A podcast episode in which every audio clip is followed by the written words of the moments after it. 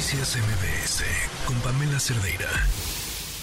Se ha escuchado todo, todo, todo sobre el tema del presupuesto para atender la emergencia de Otis en Acapulco, sobre cómo esto tampoco está programado, pues hasta el momento nada en el presupuesto para el próximo año, pero si hay alguien que domina y entiende perfectamente los números, los grandes números de los gobiernos, es Mariana Campos, directora general de México Evalúa. ¿Cómo estás, Mariana? Buenas tardes.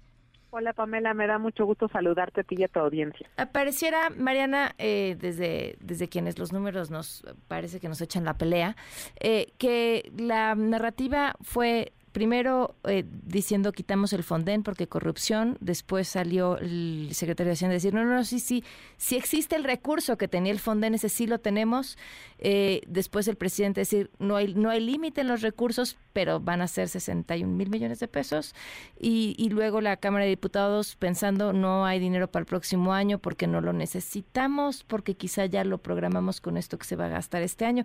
¿En dónde estamos parados y qué es lo que ves? Pamela, estamos ante la tormenta fiscal perfecta. Eh, lamentablemente el gobierno sí se quemó eh, la reserva del Fonden, es decir, el ahorro que se había acumulado durante años para eh, financiar la reconstrucción de desastres naturales.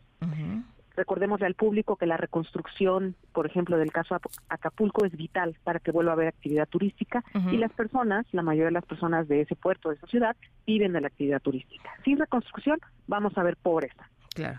En un país que ya tiene suficiente pobreza. Y esto es una ironía ante un gobierno que ha dicho que primero están los pobres. Entonces no veo realmente cómo un gobierno que quiere priorizar a los pobres desaparece un mecanismo de ahorro para poder atender situaciones que arriesgan. ¿De qué, se, eh, de, qué se nutría ese fondo? Ese fondo se nutría de unas aportaciones que se hacían de acuerdo con la ley de responsabilidad hacendaria, desde un programa presupuestario a un fideicomiso que se llamaba Fonden. O sea, cada año del presupuesto iba lana hacia el Fonden. Iba lana hacia el Fonden. ¿Y lo que sobraba se quedaba ahí? Se, exactamente, se enviaba al, exactamente en el fideicomiso. Eso era una maravilla porque permitía ahorrar. Y ese ahorro lo que permitía es que eh, empezábamos el año ya con recursos acumulados, no solo con el gasto corriente que se había autorizado para ese año, sino ya con recursos acumulados en años anteriores.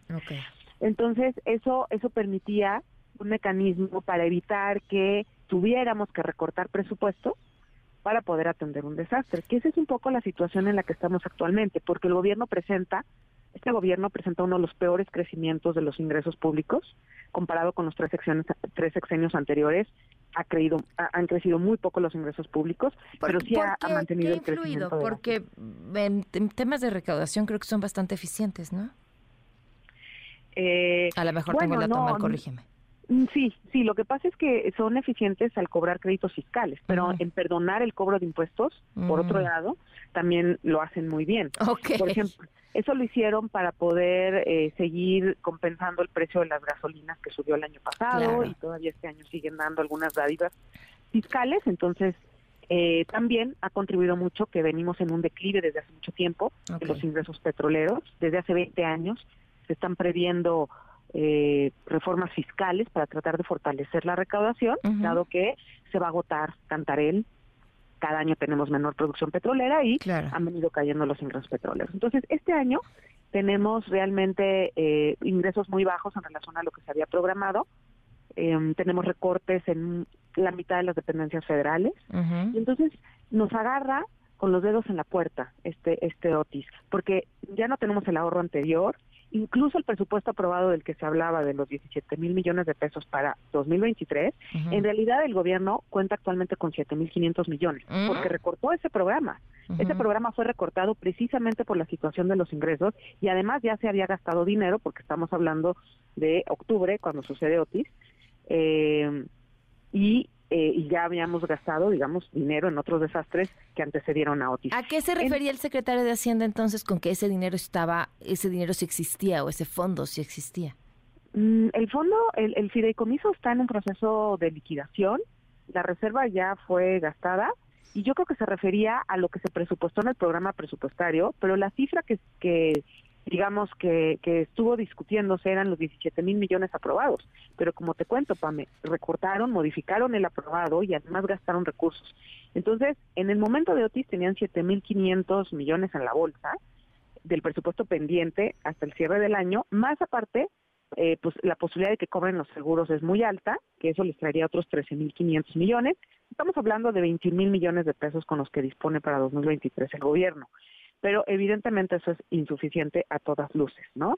Está por debajo del promedio de gasto de, de lo que implican los desastres naturales y obviamente Otis, pues con la magnitud que tuvo y el desastre que dejó, evidentemente esto conlleva más recursos. Estos 61 mil que anunciaron hace unos días la Secretaría de Hacienda, en realidad no tenemos claro de dónde se van a financiar los 40 mil restantes, si pretenden hacer un recorte de gasto eh, en otros programas o cómo se va a financiar eso. Y dentro de ese presupuesto, eh, de esos 61 mil que anunciaron, realmente pues solamente vimos 10 mil para reconstrucción de la infraestructura de la ciudad. Y por ahí habían otros 10 mil en acciones de reconstrucción, pero que ya cuando vimos en la letra chiquita se habla de, por ejemplo, pintar casas, reparar algunas techumbres, pero no se veía como así de plano vamos a reconstruir viviendas o a construir nuevas, ¿no? sí, no, están prometiendo dinero, ¿no? Sí, la mayoría, porque parte del cambio que hubo con el mecanismo de ahorro de Fonden, no solamente fue que ya no se ahorran recursos, sino que además los que se llegan a gastar, en realidad no se están gastando su mayoría en reconstrucción, sino en lo que se llama la ayuda humanitaria, que también es importante, pero eh, ya no tenemos casi gasto en reconstrucción en, desastres naturales. Entonces, a ver, tu, tu, o sea, tu apuesta es, eh, en realidad esos 61 mil millones de pesos hasta el momento son de saliva. Esos 61 mil millones de pesos en realidad están yendo, por ejemplo, una parte bueno, una parte sí se dijo que es perdón a los impuestos, es decir, al impuesto sobre la renta, por ejemplo, pero bueno, tiene que haber ingresos para que te puedan perdonar impuestos, ¿no? Y sin actividad económica, la situación de los ingresos en ese lugar se ve muy complicado. Entonces, no sé qué tan efectiva sea esa ayuda. Otros es en becas, ya sabes, estas becas y estas transferencias que les dan a los jóvenes. eh, pero bueno, yo creo que la intervención tiene que ser mucho más integral porque en este momento, al tener inseguridad pública, al no tener eh, todavía los servicios básicos de luz. Claro, otra parte va a ser para la Guardia Nacional, seguramente, ¿no? Sí, y los precios que hay ahí ahorita en Acapulco, muchos de estos eh, apoyos y estas transferencias, pues te van a rendir muy poco en la práctica, porque se está hablando de que los precios se desataron, que un, eh, pues, el kilo de huevo ya subió como a 300 pesos y cosas así, entonces pues es importante por eso restablecer el orden, restablecer los servicios básicos y las principales actividades de la economía para que entonces estas ayudas también puedan servir de algo, ¿no? Si no, pues se van a esfumar muy rápido. Entonces, eh, para el próximo año, bueno, este presupuesto, el que estamos hablando, al no tener un fideicomiso, no queda claro qué va a pasar después del 31 de diciembre. Lo van a regresar a la tesorería, abrirán un fideicomiso, hasta el momento la discusión del presupuesto 2024 pues trae poco dinero, se había ahí apuntalado algo alrededor también de 17 mil millones, que con las reglas de aportación anteriores a, los cambios que se hicieron en Fonden es un presupuesto bajo, se tendrían que haber presupuestado alrededor de 25 mil, eh, pero bueno, imagínate qué va a pasar con ese dinero el próximo año, va a ser todo para Acapulco y no vamos a tener recursos para otros desastres o qué parte va a ser para Acapulco, creo que es importantísimo etiquetar los recursos y sí abrir un fideicomiso que eh, que, nos sirva como instrumento para administrar los recursos en los próximos años para Acapulco. Claro, porque, realmente es Acapulco, pero otro del desastre que siga. Totalmente. Entonces no pueden ser los mismos recursos y hay que separarlos de Acapulco y hay que tener sí una herramienta porque ya sabemos que no va a ser suficiente las acciones de 2023 ni las de 2024. Esto va a tomar años, vamos.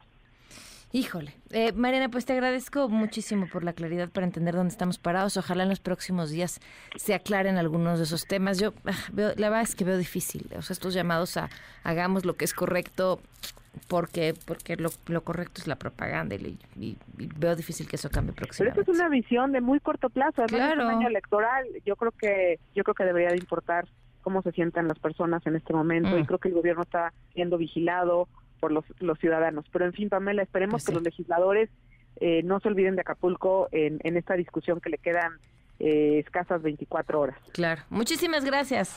Noticias MBS con Pamela Cerdeira.